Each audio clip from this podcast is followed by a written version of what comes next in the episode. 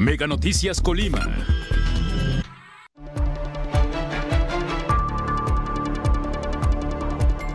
Cifras actuales refieren una tasa de 91.83 en homicidios dolosos de la entidad.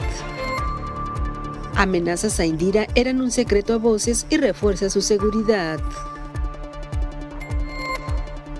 El actual gobierno debe 200 millones de pesos al IPECOL, señalan autoridades. Mega Noticias Colima, con Dinora Aguirre. ¿Qué tal? Buenas noches. Qué gusto saludarles. Este viernes 24 de noviembre, el equipo de Mega Noticias ya está preparado para que usted esté bien informado. Mantendremos al tanto lo que ocurre en nuestra entidad, en el país y en el mundo. Hoy presentaremos un balance de lo que ha sido este primer año de gobierno de Indira Vizcaíno Silva. ¿Qué le ha parecido a usted? Al final de cuentas, somos los ciudadanos los que día con día nos enfrentamos pues a la actualidad, a las decisiones buenas, malas, los resultados los vivimos o los sufrimos los ciudadanos. De eso hablaremos más adelante. Por lo pronto, vamos con las de portada.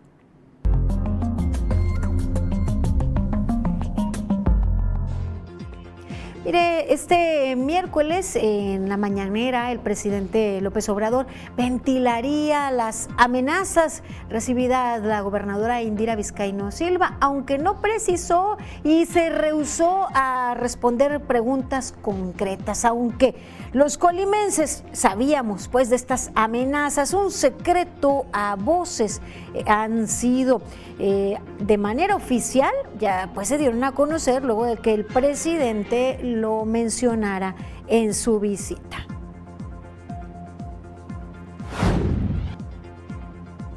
Y una crisis severa se va pues eh, acumulando, de problema que ya se venía arrastrando en el Instituto de Pensiones de Servidores Públicos en nuestra entidad.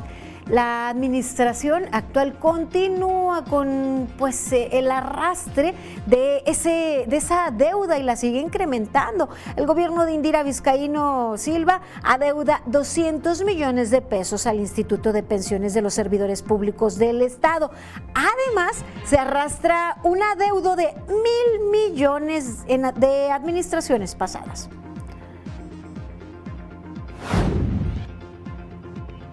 Y atendiendo sus denuncias, vendedores ambulantes que se instalaban en el jardín de Santiago, en el municipio de Manzanillo, denuncian que han sido pues retirados de la zona a pesar de que contaban con permisos para, para poder ofertar sus productos allí.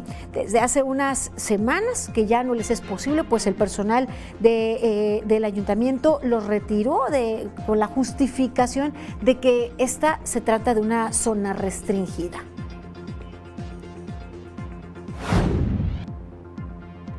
Y parece que ahora sí se le pondrá fin a problemáticas de inundaciones en el municipio de Villa de Álvarez, particularmente hacia la zona sur. Se arrancó ya con la obra de construcción de colectores pluviales en este municipio. Parece que ahora sí se resolverá la grave problemática que se padece desde hace más de 20 años quienes habitan y transitan por esa zona.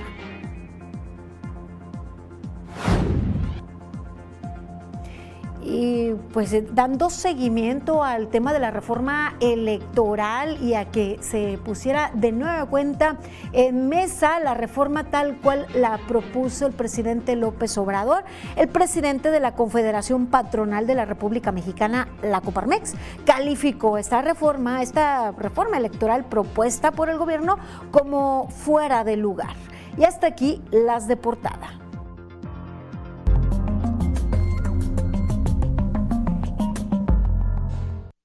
Y aunque, pues de manera oficial, por así decirlo, porque aunque no se precisaron datos y cifras, es hasta que el presidente López Obrador en la mañanera habló de amenazas que habría recibido la gobernadora Indira Vizcaíno Silva.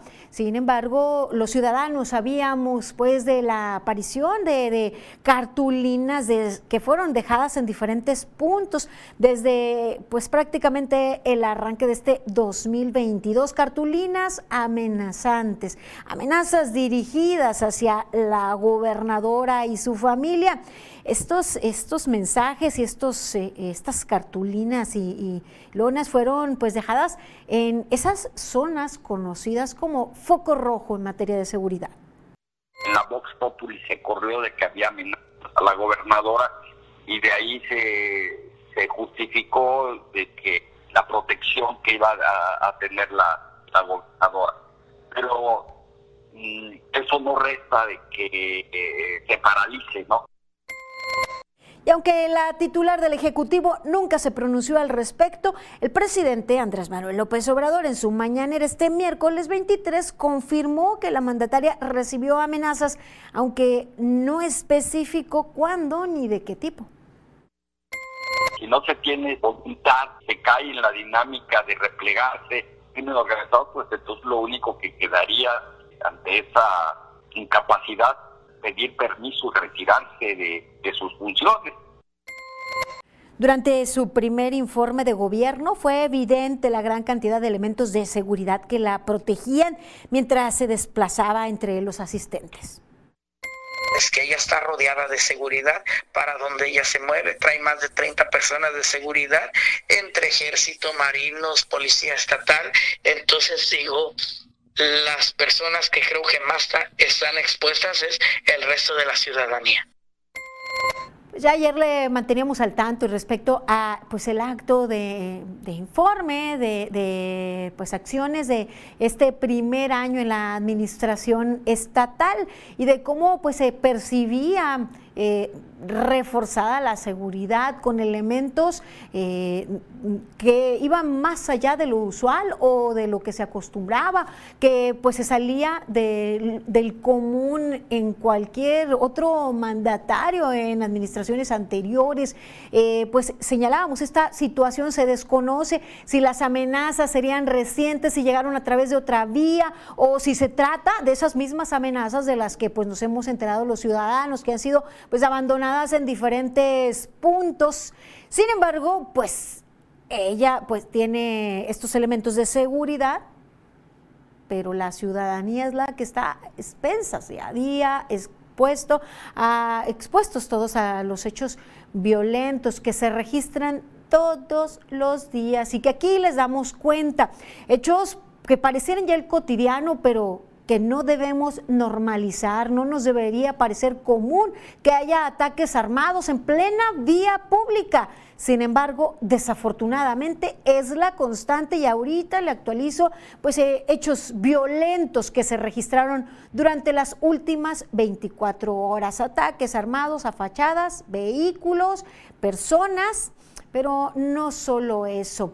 También eh, se localizó el cuerpo de un motociclista este jueves por la noche, el cuerpo pues, de, una persona, esto sobre el libramiento El Naranjo en el municipio de Manzanillo.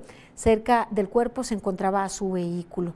Y por la tarde de este, de este jueves, un hombre fue lesionado con disparos de arma de fuego mientras se encontraba en los cruces de la calle Centenario y Motolinía en el centro de Colima. Sujetos eh, armados que eh, llegaron hasta el lugar, dispararon y se dieron a la fuga de manera inmediata.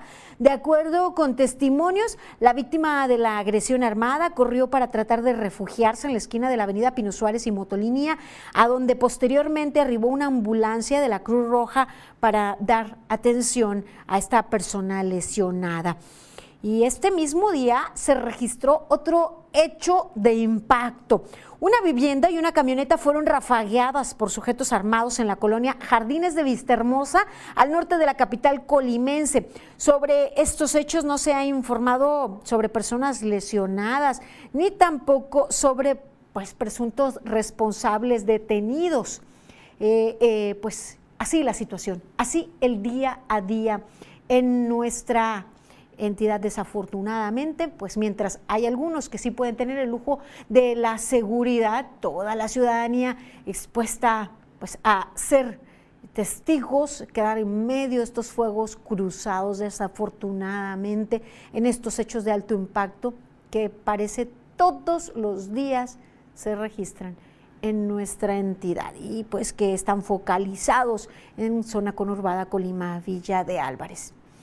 Y otra de las problemáticas severas y que por cierto les eh, dábamos cuenta que es otra de las demandas de parte de los legisladores ante este primer informe para pues el gobierno actual, para la gobernadora, es el de las desapariciones de personas. Eh, las cifras se siguen incrementando, aunque sabemos que desde hace algunos años se venía acrecentando eh, las fichas de búsqueda, las cifras de personas desaparecidas. Eh, pues continúa día con día estas cifras, estos números creciendo. Y mire, también otras entidades solicitan apoyo porque desafortunadamente esta es una problemática que se ha aseverado a nivel nacional. En Sonora se emite, eh, pues se busca, se busca y se ha acudido a la Comisión de Búsqueda de Personas del Estado de Colima, eh, se busca a Armando Rodríguez Torres.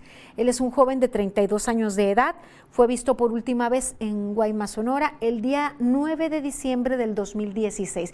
Y aquí es donde la participación de la ciudadanía es de suma importancia, toda vez que algunas de estas personas desaparecidas pudiesen estar en condición de calle. Hay que observar, hay que pues eh, tratar de, colaborar en ubicar a, familiares de personas desaparecidas y a los desaparecidos. Eh, tiene unos tatuajes esta persona. Eh, que pues eh, podrían identificarlo. Si usted tiene información, puede comunicarse al teléfono que aparece en su pantalla. Y también se busca a Pedro de Jesús Alberto Solano Ramos. Él fue visto por última vez en nuestra entidad el día 5 de noviembre del año en curso en la ciudad de Colima. Pues, eh, se emiten estas fichas para tratar de ubicarlo. Desafortunadamente, pues es la constante. Y lo que también es constante es el robo de vehículos en nuestra entidad, una cifra que se ha venido manteniendo. El día de ayer, 23 de noviembre, se trató de siete unidades las que han sido, las que fueron reportadas como robadas, registradas robadas, de acuerdo con Plataforma México. La semana del 14 al 20, 30 unidades fueron robadas, siendo el día 14 que registró el mayor número de robos con 14 unidades robadas. Pues así, eh, la lamentable situación en cuanto a la incidencia delictiva en nuestra entidad. Y es el momento de ir a nuestra sección editorial. Mire, eh, situaciones como lo que se vivió en la candidatura del, del BID, entre otros, muestran que nuestro país y el mandatario de nuestro país no, no es el líder de Latinoamérica que pretende que considera. Y no solo eso, que desafortunadamente, así como se actúa, parece berrinches en nuestro país, ah, de esa misma manera reacciona para con eh, los otros países o los otros mandatarios. Vamos a 100 palabras de Eduardo Manzanares. Los intentos del presidente de México por levantarse como líder integrador de América Latina han sido permanentes, pero no con los resultados que el propio López Obrador esperado.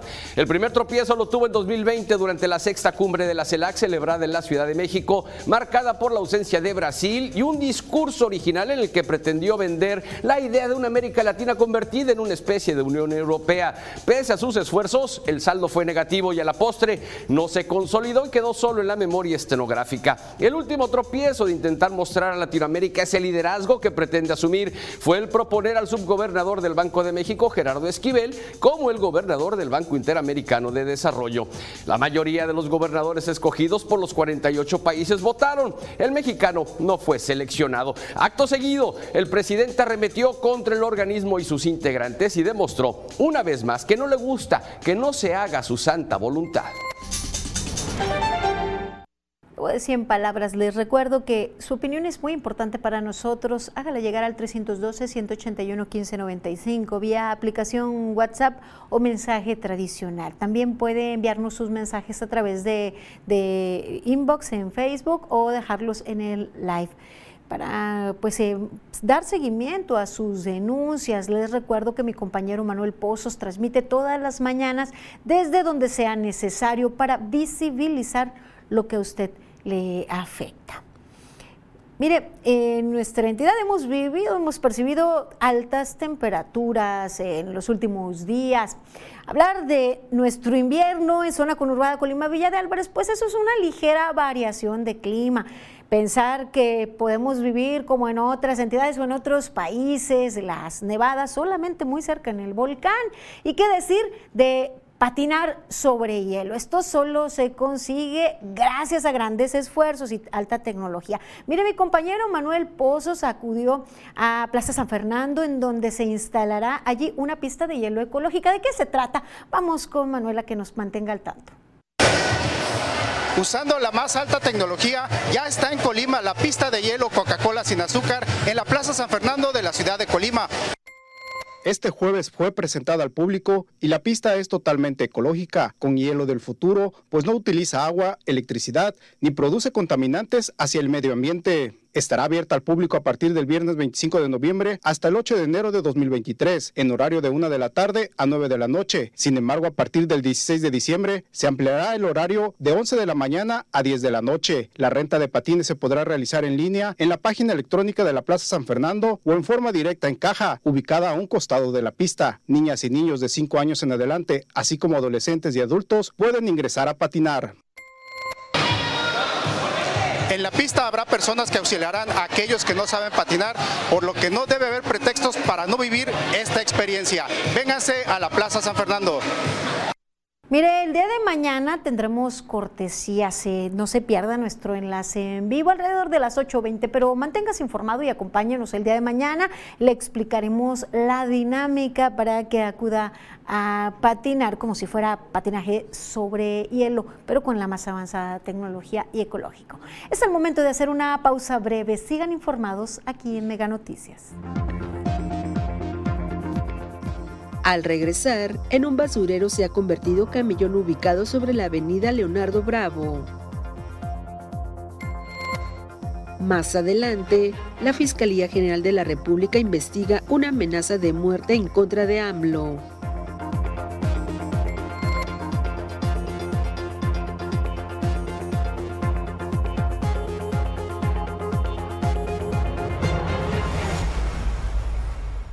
Seguimos con más información aquí en Mega Noticias. Mire, continúa la crisis y se asevera del Instituto de Pensiones eh, de Servidores Públicos en nuestra entidad. Se vienen arrastrando millonarios adeudos de administraciones anteriores, pero además también le van sumando. El actual gobierno debe 200 millones de pesos al Instituto de Pensiones de los Servidores Públicos del Estado.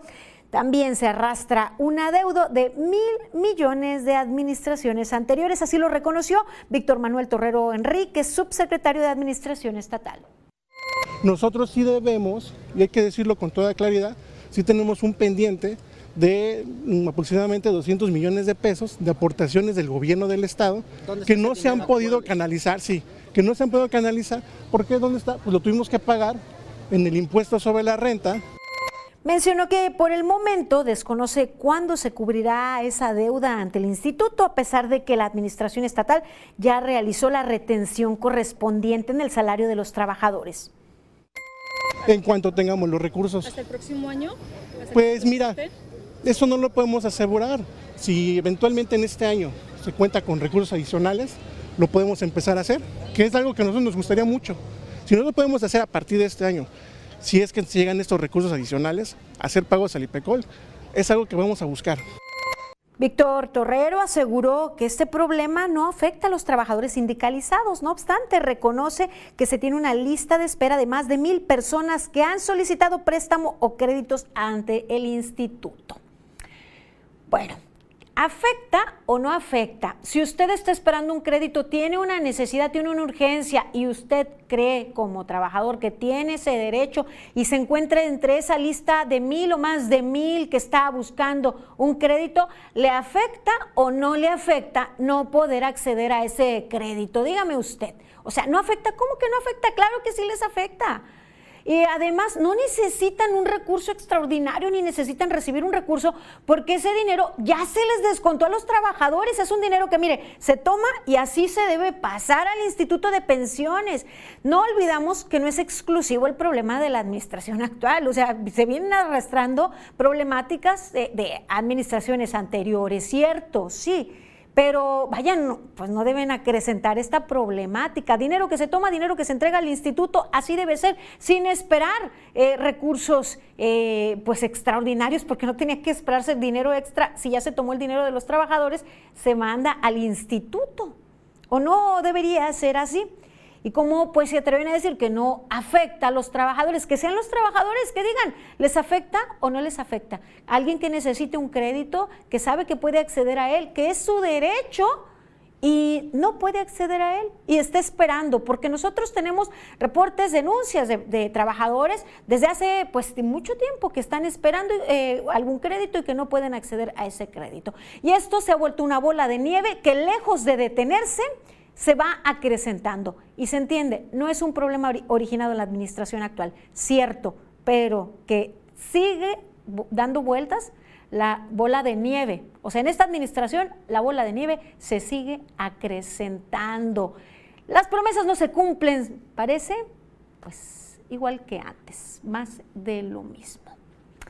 Pues así, lamentablemente la situación. Y mire lo que encontró mi compañero Manuel Pozos en otro tema, dando seguimiento a sus denuncias. Un basural, eso es lo que encontró. Eh, así, como un basurero, está el camellón en la avenida Leonardo Bravo a la altura de la colonia Lázaro Cárdenas en la capital colimense, ante la irresponsabilidad del ayuntamiento capitalino que desde hace varias semanas pues, ha dejado allí los montones de ramas, cacharros y basura.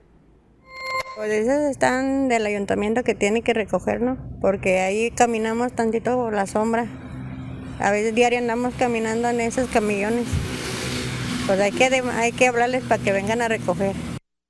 Más de un mes tiene con el tiradero de ramas. Más de un mes y un vecinito que está acá, no sé si le pagaron para que barriera ahora aquí. Anoche andaba ahí barriendo, juntando toda esa rama porque no puedes pasar de allá para acá. Yo tengo que rodear de por aquel lado porque también allá Está el guamuchil ahí tirado, ya tiene un mes y lo de aquí del camellón tiene más de un mes. Las personas entrevistadas reprobaron la falta de atención del ayuntamiento. Esto propicia que se deje más basura de parte de gente irresponsable, pero además se genera fauna nociva, moscas, cucarachas, ratas, entre otros. Ya se han reportado como tres, cuatro veces y no vienen. Se ve mal y afecta porque hay personas mayores que tienen que cruzar y se resbalan ahí. De hecho, hace mucho ya se, una señora se accidentó, la tuvieron que operar porque se resbaló ahí, se cayó hasta acá hasta el río de donde pasan los carros. Pues sí, la gente a veces lo deja allí, lo deja ahí porque ven que ahí está el basurero y cuando viene a recoger el ayuntamiento debe de venir a recogerlo, ¿eh? para que quede limpio. Mire, es de señalar que el problema se extiende hacia otras colonias cercanas, pero sobre todo, pues, eh, pues es la, avenida en, donde se focaliza esa avenida Leonardo Bravo, que es acceso a diversas colonias. Ahí el llamado a las autoridades municipales.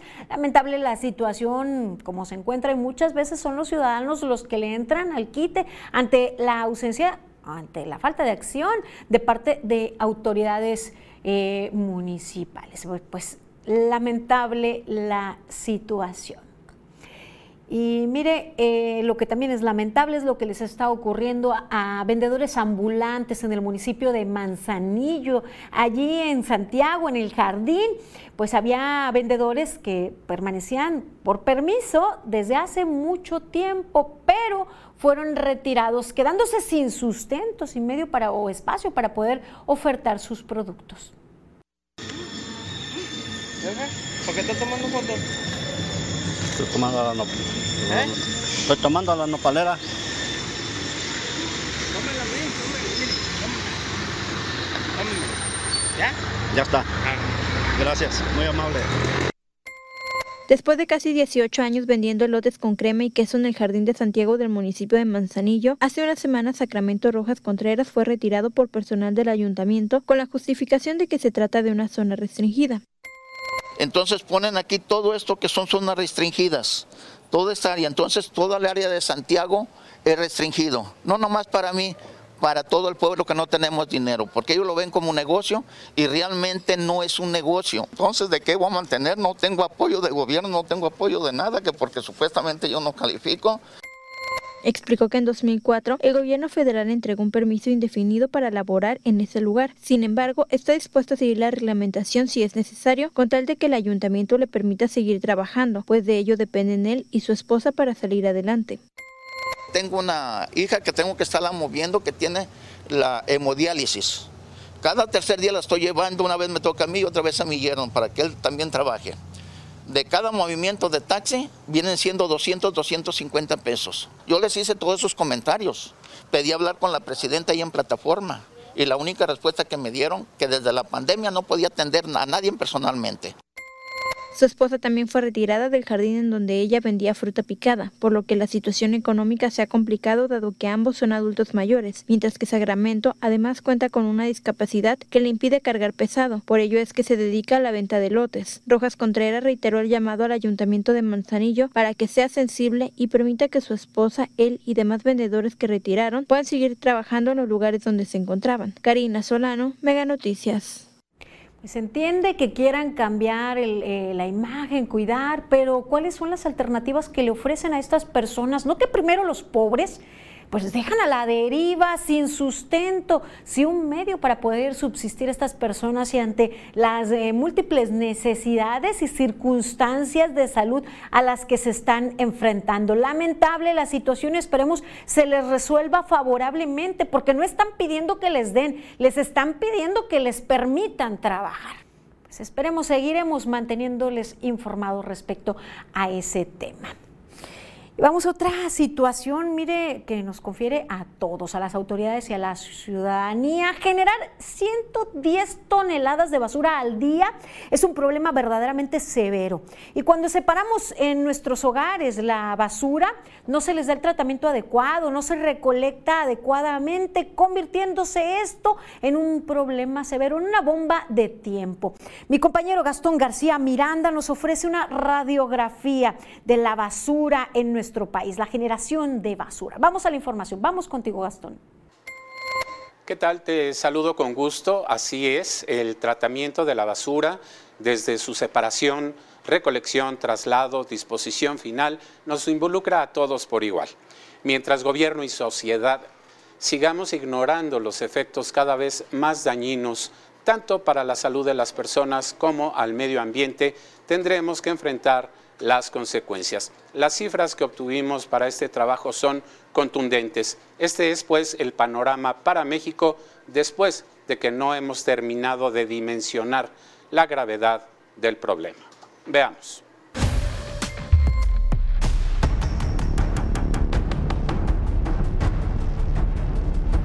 Ante el grave problema de los tratamientos de los residuos sólidos, a principios de 2019, el gobierno federal anunciaba optimista el programa Basura Cero.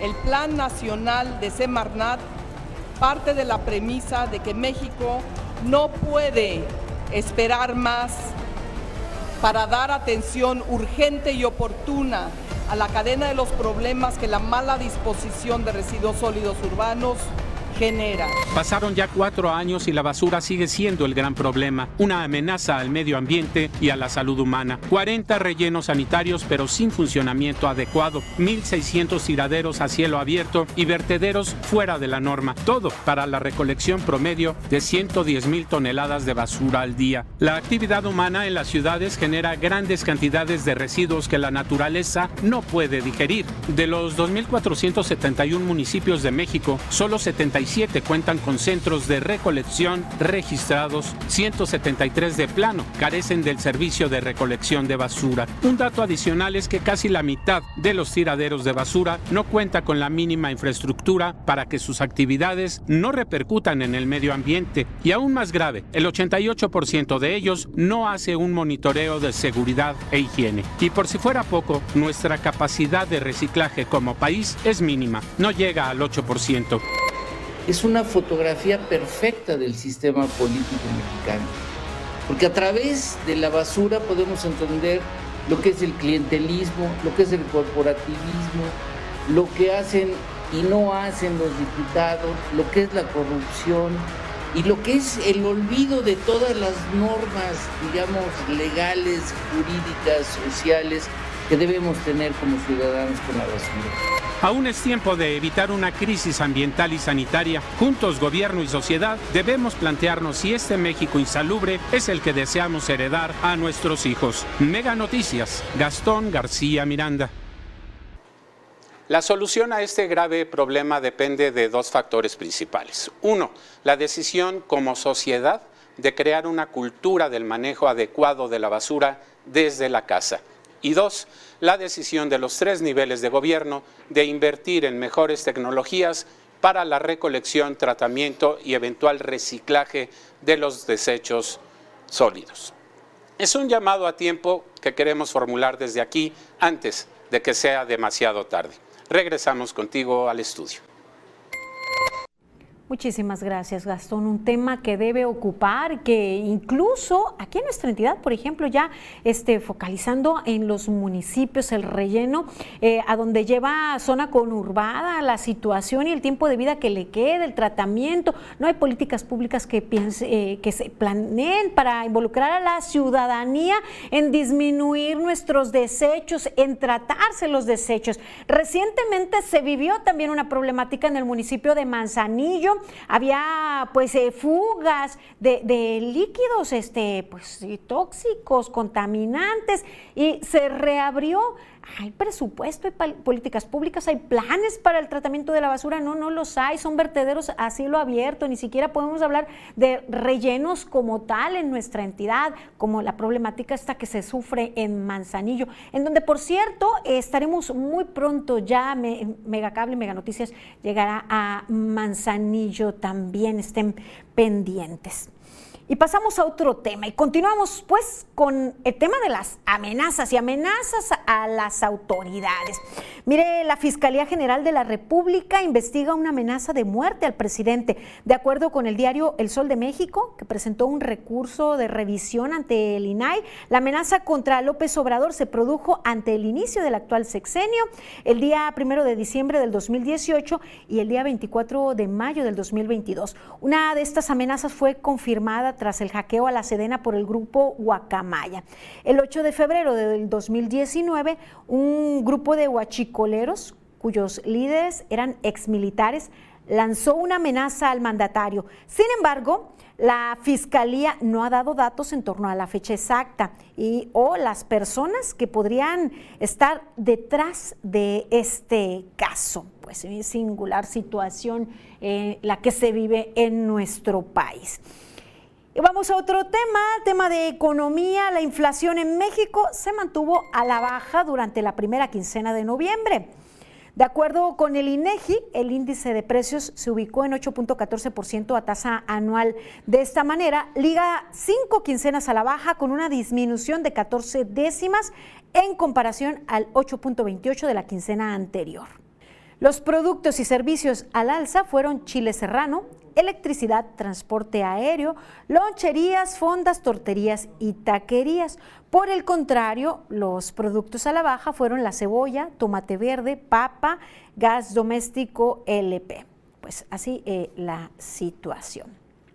Y pasamos a otro tema. De hecho, vamos con mi compañera Fanny Martínez, quien nos cuenta detalles sobre el foro que se lleva a cabo, el Foro Internacional de Periodistas e Integración Electoral, en donde estuvieron algunos consejeros electorales, pues quienes se pronunciaron sobre la marcha del domingo. Vamos con Fanny.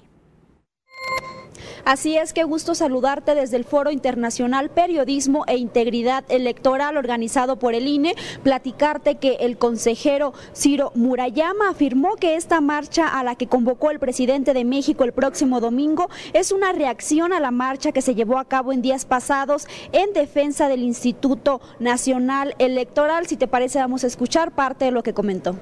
Debería ser leído desde el poder como una afrenta sino como una expresión de que México es una sociedad denodadamente plural que quiere seguir viviendo en democracia y debería de pues dar lugar a una mayor sensibilidad y no a la confrontación. Y bueno, también afirmó que esta iniciativa de reforma electoral donde se pretende desaparecer al INE no alcanzará mayoría, por lo tanto no pasará y las próximas elecciones en 2024 seguirán llevándose de manera democrática. Escuchemos. Pues la Constitución dice que para cambiar la norma fundamental se necesitan dos terceras partes de la Cámara de Diputados y del Senado y lo que estamos viendo es que esa mayoría no se va a reunir. Es decir, no hay un acuerdo en la sociedad mexicana y en quienes la representan, que son los representantes populares de la nación, en que esto sea pertinente, necesario ni correcto. Bueno, esto es parte de lo que se vivió en este foro. Nosotros vamos a continuar muy al pendiente de toda la información que vaya surgiendo. Por lo pronto parte del reporte. Yo regreso contigo al estudio. Muchas gracias. Y mire más sobre la reforma electoral. José Medina Mora, presidente de la Confederación Patronal de la República Mexicana, la Coparmex, calificó a la reforma electoral propuesta por el gobierno federal como fuera de lugar. Dijo que la defensa de la democracia debe hacerse todos los días y en ese sentido anunciaron una serie de acciones que emprenderán para defender la autonomía del INE y del Tribunal Electoral. Una de las medidas anunciadas es el marcaje personal a los diputados federales. Medina Mora pidió a los legisladores no dejarse llevar por intereses particulares que no toman en cuenta el bien común. Y hacemos un llamado a todos los legisladores de todos los partidos políticos a que garanticen la neutralidad del INE. No estamos en contra de las autoridades ni de los partidos políticos estamos en contra de una reforma electoral regresiva que no fue consensuada con la sociedad y que no representa el interés superior de México. Un tema que a la ciudadanía también nos debe ocupar y debemos estar informados al respecto. Es el momento de echar un vistazo por el mundo. La Organización de las Naciones Unidas investiga probables violaciones a los derechos humanos en Irán. Esta información y más en el recorrido internacional.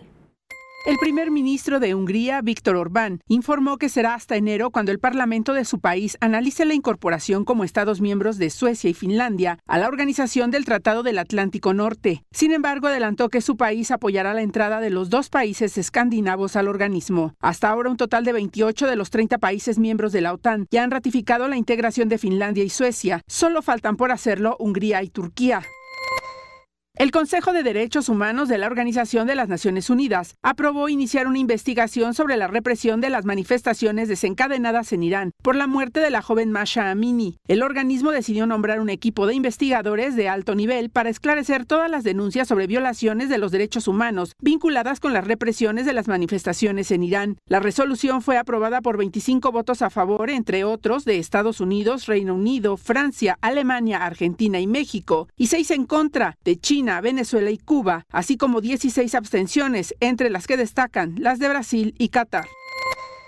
En China, la pesadilla del COVID-19 revive. Los confinamientos por la pandemia se están expandiendo por todo el país mientras el número de casos reportados de la enfermedad se eleva todos los días. Las autoridades chinas emplazaron a los residentes de ocho distritos de Shenzhou, hogar de 6.6 millones de personas, a quedarse en casa durante los próximos cinco días, con salidas permitidas únicamente para comprar alimento o recibir tratamiento médico. Además, se volvieron a ordenar pruebas anti-COVID masivas a diario. En las últimas 24 horas los nuevos casos de COVID alcanzaron la cifra de 31.444.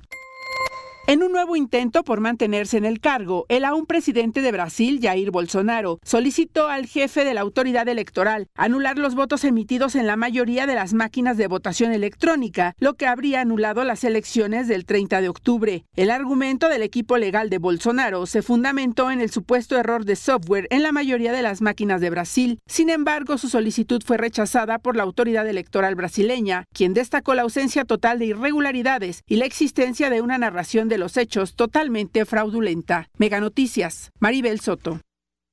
Es el momento de hacer una breve pausa comercial. Continúen informados aquí en Mega Noticias.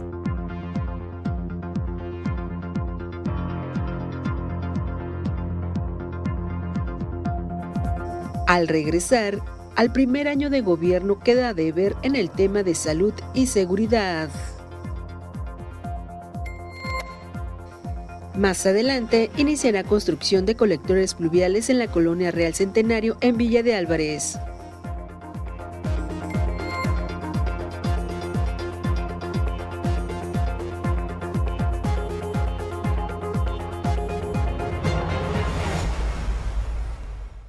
Continuamos en Mega Noticias. Mire, en primer lugar, en la tasa por cada 100.000 habitantes en homicidios dolosos, de acuerdo al Secretariado Ejecutivo del Sistema Nacional de Seguridad Pública. En primeros lugares, en delito de alto impacto, eh, desabasto de medicamentos. Eh, problemas eh, de diferentes tipos, como pues la falta de aportación al IPECOL, entre otros. Así es como ha transcurrido este primer año de administración de la gobernadora Indira Vizcaíno Silva y sobre esto este tema.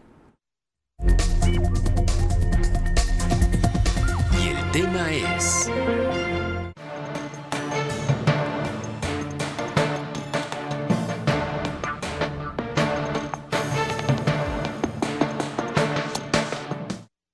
Está por concluir el año y siendo el primero de la gobernadora Indira Vizcaíno Silva al frente de la entidad colimense, la ola de violencia sigue repuntando, siendo primer lugar nacional en delitos. Cifras actuales refieren una tasa de 91.83 en homicidios dolosos, referente al número de víctimas por cada 100.000 habitantes. Esto al corte de octubre del 2022, con cifras del Secretariado Ejecutivo del Sistema Nacional de Seguridad Pública. Tan solo en los índices delictivos del mes pasado, la entidad registraba la cifra de 81.08 en homicidios dolosos, de acuerdo con el número de víctimas por cada 100.000 habitantes. Otra de las cifras que repunta es la del número de delitos con una tasa de 77.12, cuando la tasa del mes anterior fue de 67.73. Colima se encuentra inmersa en una ola de violencia con más de 790 asesinatos y solo en este mes se han registrado 31, además de la localización de narcomensajes, balaceras en bares, restaurantes y jardines públicos. Carla Solorio, Mega Noticias. Seguridad salud, eh, son algunos de los pendientes que tiene el gobierno con la ciudadanía, el gobierno que encabeza Indira Vizcaíno Silva, en donde pues no se ha podido implementar las estrategias adecuadas para dar solución a estas problemáticas, así lo opinaron personajes de la vida política en la entidad. La seguridad y la reactivación de la economía. Hay problemas de empleo, nos hemos caído en el crecimiento económico de la entidad, la gente batalla, eh, la inflación está galopante, los medicamentos cuestan muy caros, la canasta básica ha aumentado el 15%, el aumento de los salarios no, corresponde. Creo que son muchísimos los pendientes que tiene. Eh, para empezar, seguimos con el tema de, salud, hay desabasto. Eh, lo seguimos viviendo todos los días, nos llega gente al Congreso y nos solicita apoyo para un medicamento.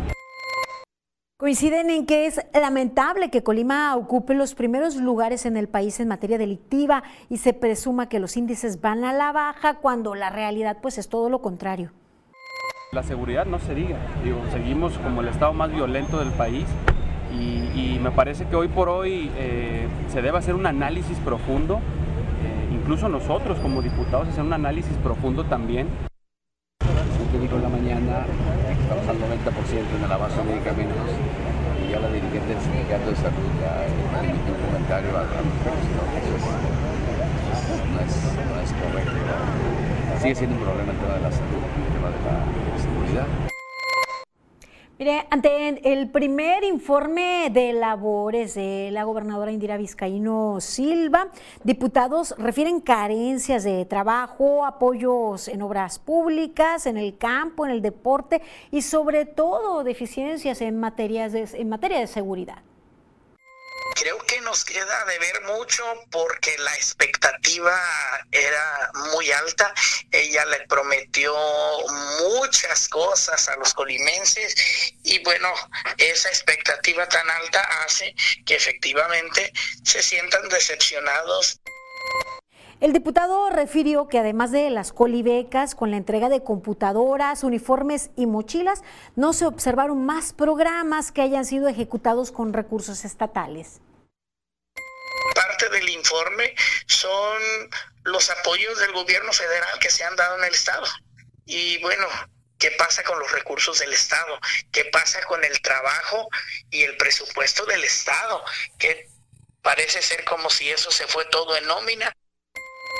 Aseguró que el informe estuvo enfocado en términos generales, pues no hubo apoyos para los productores del campo que tanto lo requieren, para los entrenadores deportivos, eh, pues la desaparición de fondos federales, no hubo fortalecimiento tampoco en temas de obra pública, entre otros. Pues así lo comparten legisladores, bueno, en este caso el legislador Crispín Guerra respecto a este año de gobierno de Indira Vizcaíno Silva. ¿Y usted cómo lo ha percibido? ¿Qué considera usted que sean los temas en los que pues deben enfocarse, eh, qué considera que hayan sido los aciertos, en qué camino falta mucho por trabajar. Pues la seguridad sin duda es innegable y no podemos responsabilizar ni a que sea uno de los estados más pequeños, ni que tenga pues el menor número de habitantes, puesto que estamos en primer lugar en tasa por cada 100 mil habitantes, es en proporción. Tampoco debemos pues responsabilizar al hecho de tener uno de los puertos más importantes y ni que esta problemática se venga arrastrando y que ya sea un tema añejo. Lo cierto es que vivimos en el aquí y en el ahora y es en este momento en donde se nos adeuda en diferentes temas. El desabasto de medicamentos continúa, enormes deficiencias en diferentes organismos y en diferentes instituciones no hay reactivación económica y más. Pero su opinión para nosotros es sumamente importante. Hágala llegar a través de redes sociales, a través de las vías que le compartimos a ustedes. Y ya se eh, eh, está listo el pronóstico del tiempo. Vamos con Alejandro Orozco para que nos mantenga al tanto cómo estará el clima viernes y este fin de semana. Veamos.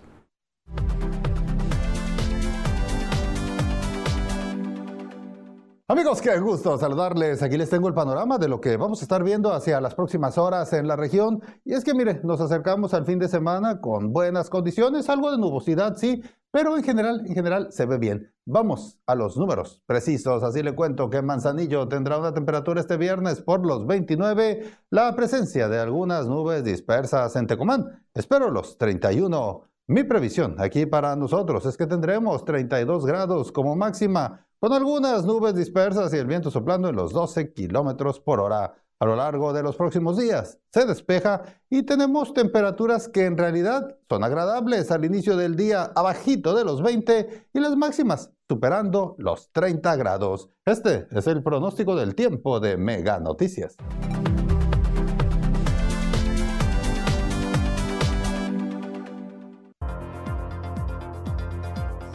Mañana violencia física y psicológica, las principales agresiones contra la mujer.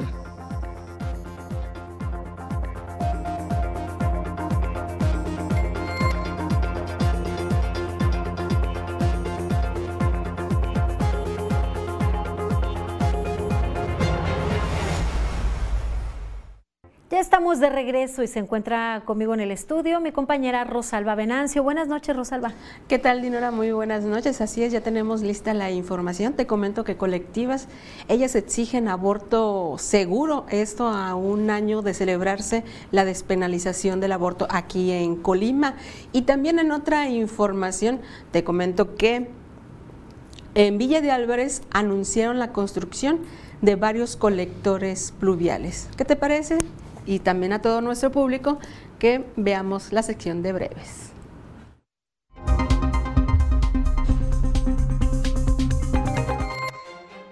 Al presentar el programa de actividades para celebrar el primer aniversario de la despenalización del aborto en Colima, las colectivas Decide, Eleve y Mujeres Independientes indicaron que falta mucho por hacer para que se cumpla la ley, pues denunciaron que existe estigma y discriminación en los hospitales. Este jueves la Delegación de Programas para el Bienestar llevó a cabo la entrega de tarjetas de la pensión para el bienestar de las personas con discapacidad del Banco del Bienestar a personas del municipio de Manzanillo, Minatitlán, Tecomán y Armería. El próximo martes 29 de noviembre se realizará la Feria de Empleo Manzanillo 2022, donde se ofertarán vacantes relacionadas con el sector turístico y hotelero. La cita es en el Salón del Hotel Marbella de 10 de la mañana a 5 de la tarde. Previo registro en la página https dos puntos diagonal diagonal ferias.empleo.gov.mx. Las jóvenes colimenses que conforman la Selección Nacional de México en balonmano femenil de playa se coronaron campeonas en los Juegos Centroamericanos y del Caribe Mar y Playa en Colombia, aportando para que México se coloque en cuarto lugar del medallero con 13 preseas, 3 de oro, 5 de plata y 5 de bronce. Este viernes 25 de noviembre la Secretaría de Salud, IMSS e ISTE realizarán una caravana para ofertar vacunas de todos los tipos de biológicos a aplicables a niñas y niños menores de 8 años. El recorrido por el primer y segundo anillo de la zona conurbada de Colima y Villa de Álvarez iniciará a las 17 horas en Avenida San Fernando, en la zona conocida como Glorieta del DIF, partiendo rumbo a Avenida de los Maestros, continuando por las avenidas Javier Mina, Pino Suárez, Anastasio Brizuela, 20 de noviembre, Calzada Galván, Camino Real, Felipe Sevilla del Río, Tecnológico, J. Merced Cabrera, Benito Juárez, retornando Anastasio Brizuela 20 de noviembre para concluir en el Parque Hidalgo.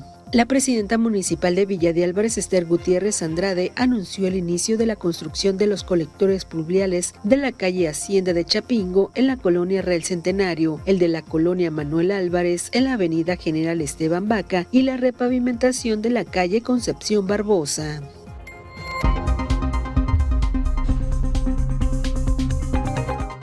Con esta construcción de estos colectores se busca evitar las inundaciones que vecinos y vecinas sufren cada temporal de lluvias desde hace 20 años. Dinora, muy buenas obras.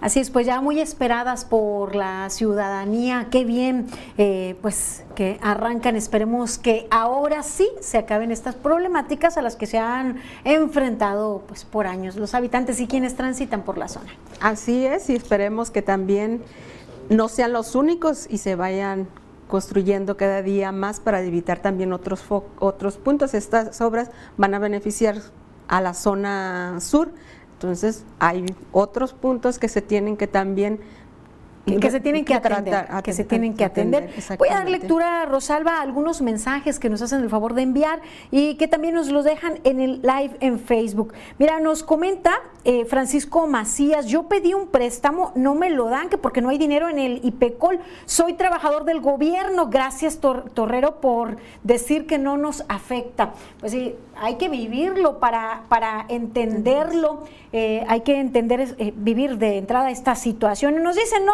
les da ni poquita pena, demuestran que son noticieros chayoteros y cómplices de los corruptos. Digo esto porque nomás pasan las entrevistas del PRIAN y no legisladores de Morena para que hablen los logros de la gobernadora en relación a su primer informe. Yo sé que este comentario no lo van a comentar al aire porque no les conviene. Yo leo todo lo que llega y que alcanzamos a leer, por supuesto.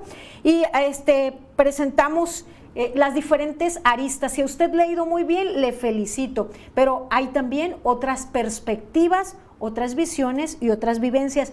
Y todo lo evidenciamos aquí sin importar administración a la que corresponda ni el color, porque a nosotros no nos interesa eso, sino el bienestar de la ciudadanía. Llegamos al final de esta emisión, Rosalba.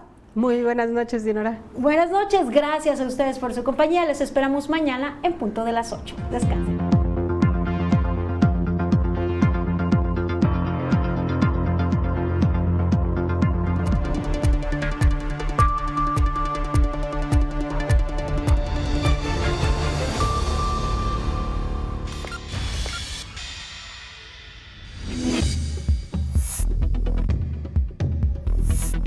Mega Noticias Colima.